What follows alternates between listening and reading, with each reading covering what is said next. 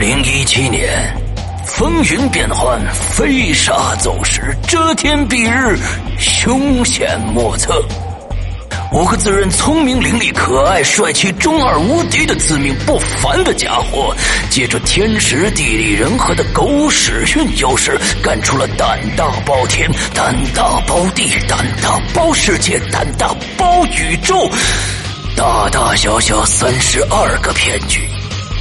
他本身是贼，却和警察合作，攻破无法打开的保险箱的道具，居然是黄豆。整垮情敌的跨国公司，就是开一家游戏公司。一具干尸，一卷画轴，一堆碎瓷片，却和王羲之有关。还有谁？还有谁？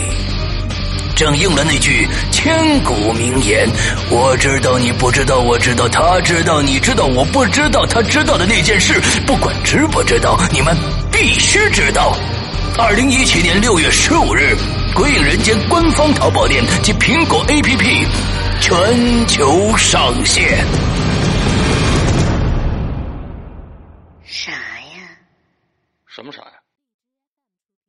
上线了？我靠！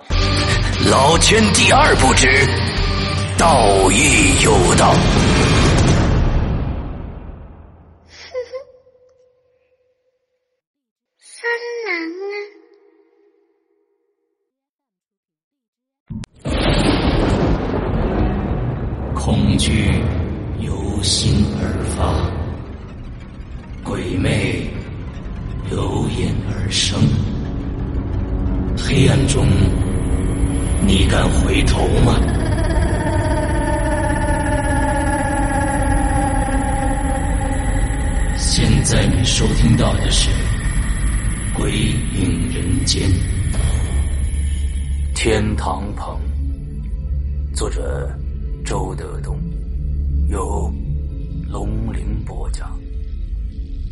下集。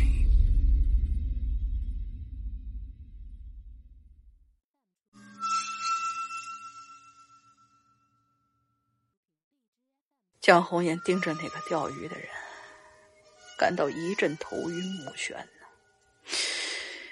他不想再走了，他决定要留在这儿观察。他倒是要看看这个钓鱼的人什么时候才会离开，看他到底朝什么方向走，自己也许跟他同一个方向一起走，还能找到一个落脚的地方。天儿很快就黑了，月亮也升起来了。蒋红颜蹲在草丛里头，一直监视着不远处这个钓鱼。可是这荒山野岭、黑灯瞎火的，这个人居然还在孤独的钓鱼。这整个场景太他妈诡异了吧！正在这时候。又有一辆大卡车从山外开进来。江红颜举头朝公路上看过去，他看见那辆大卡车就跟嗑了药似的，油门一踩到底，速度非常的快。江红颜突然有一种不祥的预感，但他不知道为什么，他情不自禁的就把目光收回来，警惕的看向了那个钓鱼的。可是，那个钓鱼的依然在那儿安闲的望着。湖面好像周围所有的事儿跟他一丁点儿关系都没有啊！蒋红颜赶紧又抬头看了看那辆大卡车的对面，谢天谢地，时间太晚了，对面没车。可是蒋红颜在大卡车的灯光照耀下看见了一个山民，那山民正骑着一辆笨重的自行车，后头挂着两个箱子，满满当当不知道装着什么，正歪歪斜斜的朝前头骑。大概是觉得灯光太刺眼，他赶紧把车速慢下来，一手扶着车把，一手挡住了眼睛。可那辆大卡车从他身边驶过的时候，似乎刮到了他的箱子，他就这么被突然卷到了车轮子的底下。可奇怪的是，蒋红颜根本就没听到他的惨叫，他只听到了那辆大卡车碾压自行车或者是骨头的声音，发出一阵咔吧咔吧的响声。无比虚弱的蒋红颜怒火中烧，他跌跌撞撞的冲上了公路，但是这个时候。那辆大卡车已经一溜烟的不见了。他把目光再次转向谷底的那个钓鱼的人，他突然脑子里头冒出了一个概念：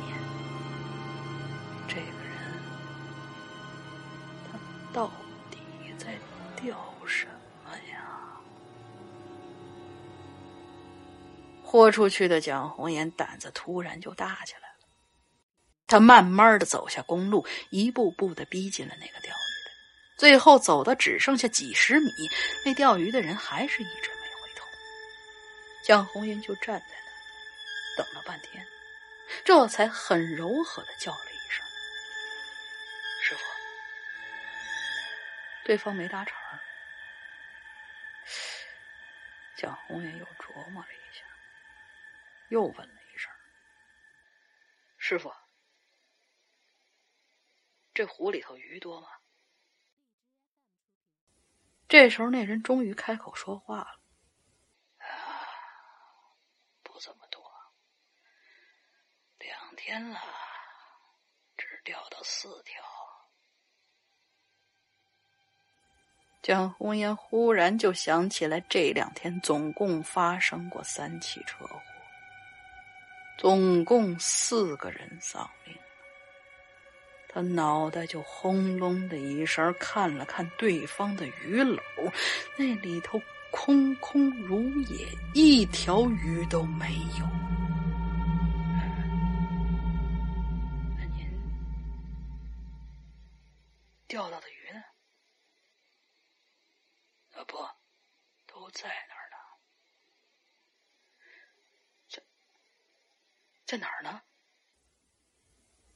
钓鱼的人没说什么，只是朝不远处指了指。蒋红颜顺着他的手势往那儿看了看，只有四块木板子直挺挺的插在沙地上，那那是四块死人的牌子。正在这时候，又来了。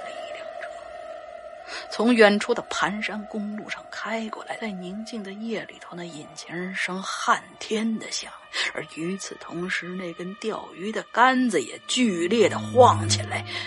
毫无疑问，鱼咬钩了。那个钓鱼的人轻轻的抓了抓那鱼竿，但是特别兴奋的说了一句。来了！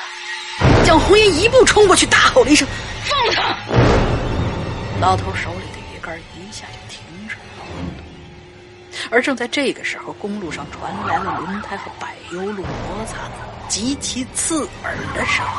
蒋红颜抬头望过去，就看到那辆大卡车拐了个弯之后，已经冲到了公路的边缘。但是幸好，他及时刹住了车，回到了正路上。继续朝前开走，可这个时候，那个钓鱼的人慢慢的把头转回来。小伙子，你把我的鱼吓走了。而当这个人的脸完全呈现在蒋红颜面前的时候，蒋红颜倒吸了一口冷气。这个钓鱼的，正是那个在瓜棚送他西瓜的老而此时，这个老头一直在笑，这个表情跟他的语调太不和谐了，看起来极其的让人毛骨悚然，而那种笑容又非常的病态，是那种僵硬、虚假的笑。江红颜顿时说话就结巴了：“是，是你，你不是，不是在刮盆吗？”种瓜只是我的副业，垂钓才是我的主业。那，那你钓的鱼呢？其实啊，我呢是在钓人呐，钓人。是啊，我在这儿钓人的魂儿呐，我钓到谁，谁就会报亡的。那，那这两天在公路上死于车祸的那些亡魂。都是被你调走的。哎呀，一共四条。你，你为什么要这么干？我是一个环保主义者呀。接着，他就突然紧紧的盯住了江红颜。你又是来干嘛的呀？我是，我是环境监察报的记者，我我是来采访的。那老头望着蒋红颜的眼，半天没说话，应该是在分析他到底是不是在撒谎。过了好长好长的时间，老头才又开口了：“回去吧，好好歇歇吧。我希望政府能够制止这些侵略。我也不希望我这鱼钩天天都有收获呀。”然后老头就转过身子。继续的盯着那片湖水，可是，可是我迷路了呀！不要再走了，上瓜盆里睡一觉。等你醒来之后，就能找着回家的路了。江红颜朝着他手指的方向看了看，果然看到了一个瓜盆儿。低低的三角形儿，那样子就是他来的时候经过的那个瓜盆儿啊！不知道为什么，此时的蒋红颜对这老头的话是深信不疑。他站起来就朝前面，走到瓜盆跟前，他朝里头瞅了瞅，里头黑漆漆的。他又试探着朝里头走了两步，就闻到了一股特别好闻的干草的味道。于是就着那干草，就那么躺下了。而从这个角度，隐隐约约的，好像能看到那个钓鱼者的正脸儿，而那个钓鱼的人，似乎也正在饱含深意的看着他。等到一觉醒来的时候，天色已经大亮。了。蒋红颜走出瓜盆，揉揉眼睛，伸了个懒腰。奇怪呀，他居然没看到那个，他只看到了那条盘山的公路。此时他显得特别的真实，而回想前两天的经历，他似乎又觉得自己经历了一场噩梦。江红颜的肚子已经开始咕咕叫了。他走上公路，沿着路往回走。走了不久，就看见了那块路边的石头，上面依然端端正正的写着“天堂棚盗班”。而这个地方，就是他上次跟那黑摩的司机分手的地方。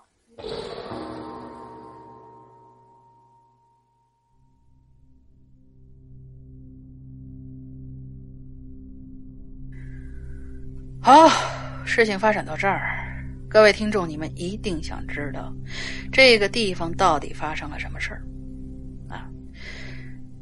那我就来给大家讲讲，所有的故事其实都发生在这个老头和这个村子的身上，是怎么回事呢？看瓜棚这老头本名姓季，他呢的确是一个激进的环保主义者，而这个天堂棚的“棚”字。就是他的曾祖父留下来的。这老纪生在天堂棚，长在天堂棚，年轻时候呢考上了大学，一度是天堂棚的骄傲。之后啊，就一直在省城工作，慢慢呢年纪就大了，然后他就回到了家乡，准备颐养天年。但是当城市的挖掘机的喧嚣扑向这个自然区域的时候，这老纪满腔的怒火就被点燃了，就好像是您在家里头午睡的时候。有个人朝您家窗户上扔了块石头，那种感觉一样。而之前我们提到的那些上访的山民，也正是他策划和组织的。可是呢，这上访一点效果都没有。于是呢，老纪决定在天堂棚的入口处搭个瓜盆只要是山外的人进入天堂棚，路过他的瓜盆他呢就用他的瓜给这些人解渴。当然了，这些可不是什么简单普通的习惯。据说呢，在这天堂棚里头啊，有一种植物，名字很好听，叫做三色曼陀罗。据说这种植物有着巨大的神经麻痹的效果。这里头呢，它含着某种生物碱，会影响到人脑中化学物质的代谢，从而啊使人产生各种各样离奇古怪的幻觉。老纪本身在大学学的就是中草药医理，他呢就在这些西瓜里头注入了这种三色曼陀罗的汁液，人只要吃下去，就会跟服了毒一样，就感觉到自己好像跟这周围的环境完全脱节了，眼前的世界变得虚无缥缈，但是在幻觉中，他们所能看到的一切，对于他们来说，却都是真实可信的。之前我们讲到的那些遭遇车祸的司机，其实啊，就是因为吃了老纪的西瓜，而那老纪的瓜盆呢，也就成为了阻止外人侵入天堂棚的第一道关卡。那么接下来，让我们重新回到故事的开头，看看蒋红岩来的时候到底发生过什么事蒋红岩乘坐黑摩的来到天堂棚的入口。在那之前，他经历的都是真实的。接着，蒋红岩看到了老纪的瓜盆，吃下了一个西瓜。从这儿开始，他的眼神啊，就开始迷离起来了。首先，他走出那个瓜盆，他感觉这老头不对劲儿啊。回头时候，发现那瓜盆不见了。可实际上，那瓜盆就在几百米之外的地方。而且老纪就站在那瓜盆跟前观察他的反应。可是这时候蒋红岩已经中毒了，视而不见呢。紧接着呢，他就看到了那个湖。当然了，其实那个湖啊也是不存在的，钓鱼的人呢也是不存在的。而且他以为他走了几里路，但其实只是几步路而已。只不过，蒋红岩目睹的那些车祸，都是真的。而那两个司机也都是这种西瓜的受害者。蒋红英就这么迷迷糊糊继续朝前走，其实他已经走过了两个村子了，只不过在他的眼里，除了树木就是荒草。他就像个行尸走肉一样从村子里头穿过去，继续朝前走，寻找着他眼中的那些村子。就这么一直往前走，走到天黑日落。精神呢，偶尔会回到现实里，所以啊，他看到了第三个村子的灯光。但是接下来致幻剂就又发作了，他眼前又是一片漆黑了。蒋红岩开始寻找公路，本来呀，他已经是站在公路上了，但是从他的眼里头看到的却是满目的荒草。到最后，他在一个背风的地方躺下来，等到次日一早，他找到了公路，返回红，但是沿途又看到了那个不存在的湖，还有那个钓鱼的人，又看到了那个车祸现场，并且再次目击了第二次车祸。这起车祸也是真实的，那是又一个致幻剂的受害者，他呀，有可能把这个山崖看成平坦的柏油路，于是就一头冲下去了。就在这种幻觉的状态之下，江红颜转了一圈一圈又一圈，最后回到了车祸现场，再一次目睹了那个卡车司机活活的撞死了一个行人之后逃之夭夭。蒋红颜一步一步走向那个钓鱼的老头的时候，其实是老纪离开了瓜棚，一步一步朝他走过来的。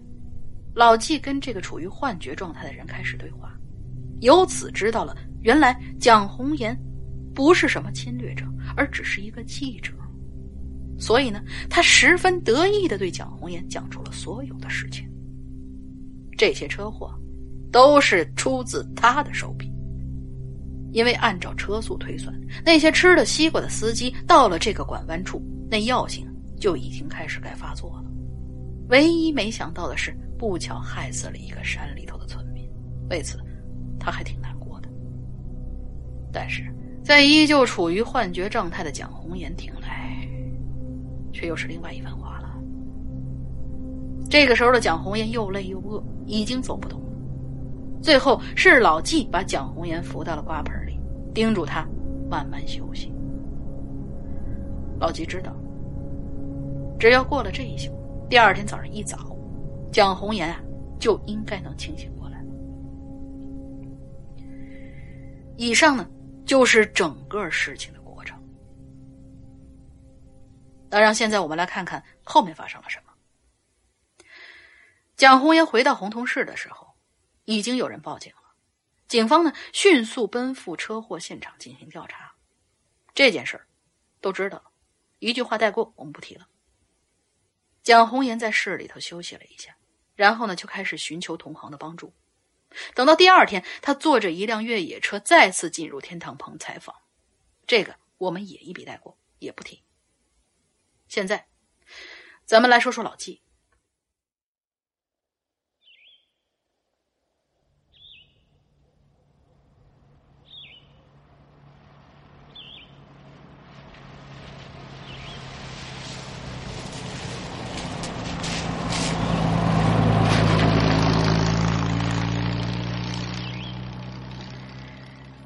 这一天中午，老纪一个人在瓜棚跟前呆呆坐着。一辆辆大卡车从盘山公路上轰隆隆的驶过，大地都微微在晃动了。老纪避开这些场景，抬头看看天，天很蓝呐。他看了好久好久，最后他轻轻切开了一块西瓜。拿起来，吃到嘴里，咂吧咂吧味儿，是是挺甜的。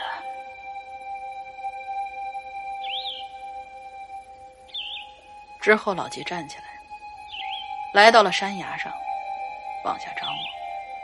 他看到谷底有个漂亮的湖，湖边有个人坐在那儿专心致志的钓鱼。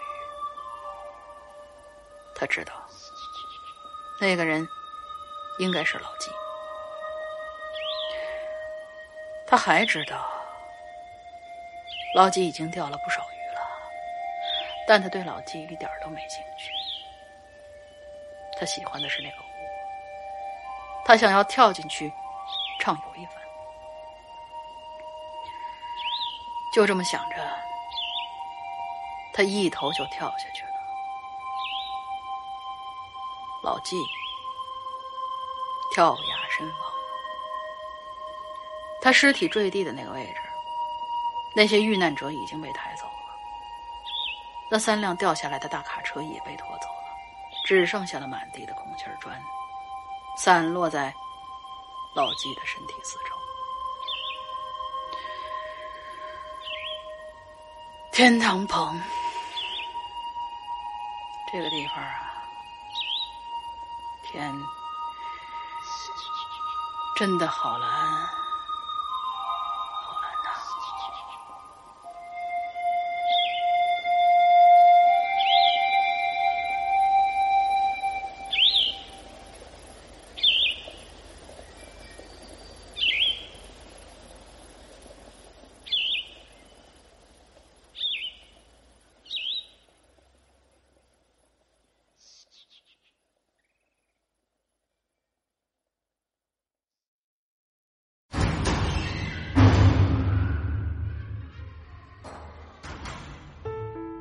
刚刚你收听到的是《鬼影人间》惊悚系列音乐剧，更多精彩，请关注新浪微博“鬼影人间”。苹果手机用户请搜索 App Store 关键词“鬼影人间”，即可免费下载精彩 APP。夜深人静，恐惧来袭。你准备好了吗？